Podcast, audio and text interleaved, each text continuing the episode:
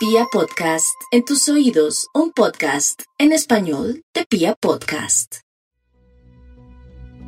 Se cumple un año de la muerte de Diego Armando Maradona y el mundo sigue debatiéndose para comprender su figura. Al popular sentir futbolero de que fue uno de los más grandes de la historia y cuya obra importa más que su vida, le ha salido al paso una corriente que ha enfatizado en que el 10 podría no tener mucho para homenajear. Los excesos en todos los sentidos y las fuertes acusaciones de graves delitos se han convertido en el peso que carga su nombre. Otro escándalo, chicos. Diego Armando Maradona sigue siendo, a pesar de todo, viste, sigue siendo apareciendo noticias, detalles de lo que fue su vida en Cuba. Mavis Álvarez Rego habla de su relación con Diego Armando Maradona. Esta cubana era menor de edad cuando se involucró sentimentalmente con el fallecido exfutbolista argentino, al que acusa de maltratos, abuso y de haberla introducido en el consumo de droga. Aunque en vida el Diego se cansó de repetir que... Yo muchas veces dije que no quiero ser ejemplo y no, no, no voy a ser ejemplo, sino le voy a contar mis vivencias a los chicos. El culto mundial que despertó su figura también lo sentenció a la picota pública. Lo más paradójico del caso es que la misma sociedad que lo catalogó como un mesías es la misma que hoy lo crucifica. En el episodio de hoy presentamos un repaso de las sombras que rodearon al dios que por respirar entre gestas y miserias ha sido catalogado como el más humano de todos. Con ustedes, los demonios del dios. Bienvenidos.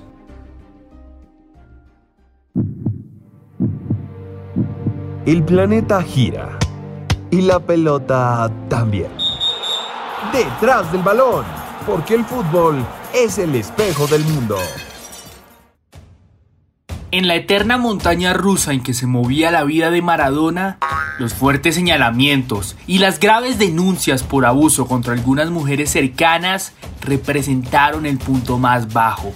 Lo que habría sucedido con Mavis Álvarez, quien era un adolescente cuando Maradona vivía en Cuba a comienzos del nuevo milenio, es lo más aterrador.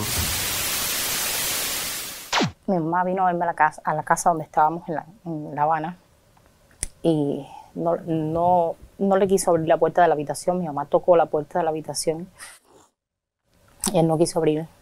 Él me tapó la boca para que yo no gritara, para que yo no dijera nada. Y abusó de mí.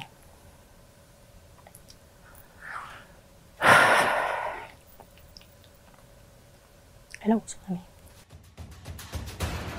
En teoría, Maradona estaba en Cuba para someterse a tratamientos médicos y un largo proceso de rehabilitación.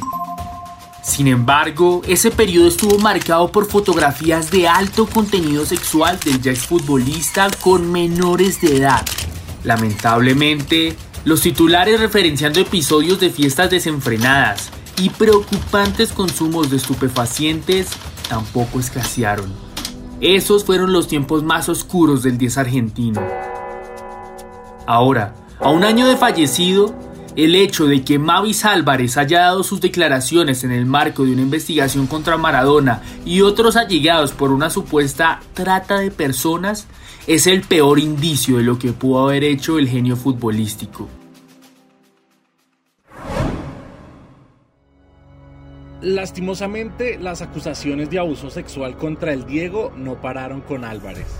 En 2014, cuando Maradona tomaba un descanso de su fugaz carrera como entrenador, un video en el que se veía cómo agredía a Rocío Oliva, su última pareja conocida, dio pie a toda una ola de indignación en Argentina. Seguí mirando, seguí, seguí mirando. Pará, loco. Se- Seguí mirando.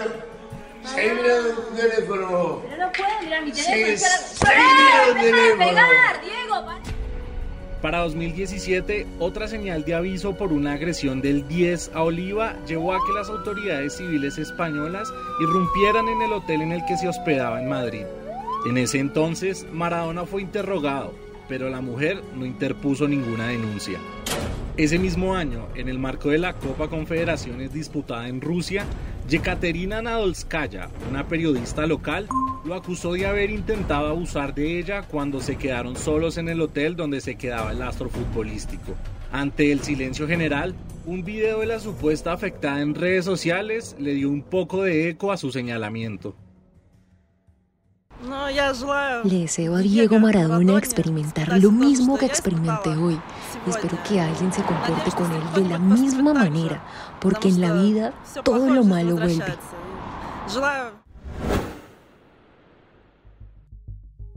La otra gran lucha que encarnó Maradona fue con su adicción a las drogas. A los 24 años, cuando ya había jugado una Copa del Mundo y salido campeón con Boca Juniors, el 10 probó en Barcelona la primera sustancia. Desde entonces, se dice, nunca pudo dejarlas. El 26 de abril de 1991, cuando ya era uno de los argentinos más icónicos de la historia, sobre todo por su campeonato mundial en México 86 y el subcampeonato de Italia 90, Maradona puso en vilo a todo su país. Ese día, caída la tarde, agentes de la policía argentina llegaron hasta el apartamento donde se encontraba el 10, con otros dos hombres, para detenerlo por tenencia de drogas. Ante las decenas de cámaras y micrófonos que ambientaban la escena, los rumores estuvieron a pedir de boca. En un comienzo se dijo que fue capturado con medio kilo de cocaína en su poder. Luego la juez del caso desmintió esa versión. Después se afirmó que el 10 y los otros dos sujetos habían lanzado bolsas de droga por la ventana alarmados por las autoridades. Al final, lo único cierto fue que a Maradona se lo llevaron mientras decenas de personas se agolpaban a su alrededor coreando su nombre. Escasas 24 horas después, sin mayores detalles, el ídolo fue dejado en libertad.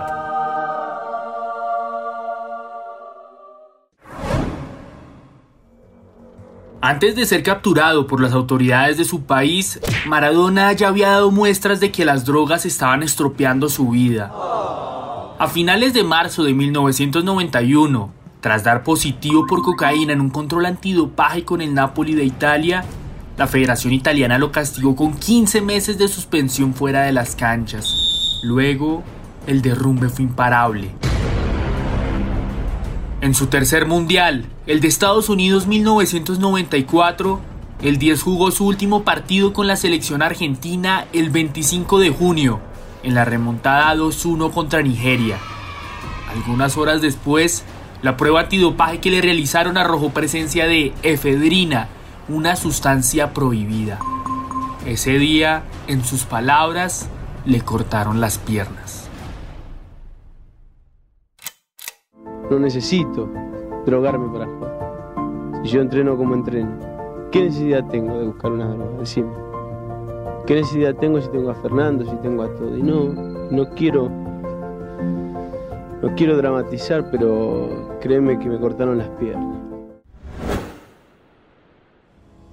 Entre todo tipo de excesos, Maradona logró prolongar su carrera hasta 1997. Pero para entonces, sus demonios ya habían ganado la batalla. En agosto de ese año, un nuevo resultado analítico adverso sentenció su carrera. Él era jugador de Boca, y como en su tierra natal lo veían como un dios que no podía claudicar, algunos dirigentes, abogados y patrocinadores hicieron hasta lo imposible para que Maradona pudiese seguir jugando. Pero los rumores no dieron tregua. El 30 de octubre de 1997, en su cumpleaños 37, el Diego oficializó su retiro. El discurso que dio en 2001, en el que fue su partido de despedida, sigue siendo la prueba de que dijo adiós, pero nunca se marchó. El fútbol es el deporte más lindo y más sano del mundo. Eso no le quepa la menor duda a nadie. Porque se equivoque uno, no, no, no tiene que pagar el fútbol. Yo me equivoqué y pagué. Pero la pelota no, la pelota no se mancha. Hoy por hoy, quienes juntan estas polémicas junto a los éxitos futbolísticos de Maradona quedan anclados a una encrucijada mundial. ¿Cómo debería recordarse a Maradona? Al propio Diego le bastaron 5 minutos para dar su mejor respuesta a este interrogante el 22 de junio de 1986. Ese día, ante más de 100.000 personas presenciales y millones a la distancia, Maradona eludió a cinco rivales ingleses, recorriendo más de media cancha y certificando lo que la historia recuerda como el gol del siglo.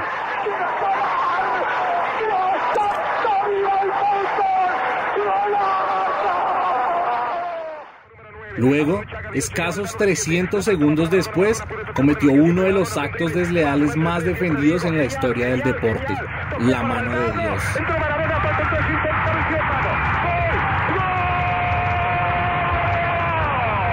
Así, en su mejor noche futbolística, Maradona fue Dios y diablo en cuestión de dos jugadas. En 60 años de vida, para bien y para mal, fue humano.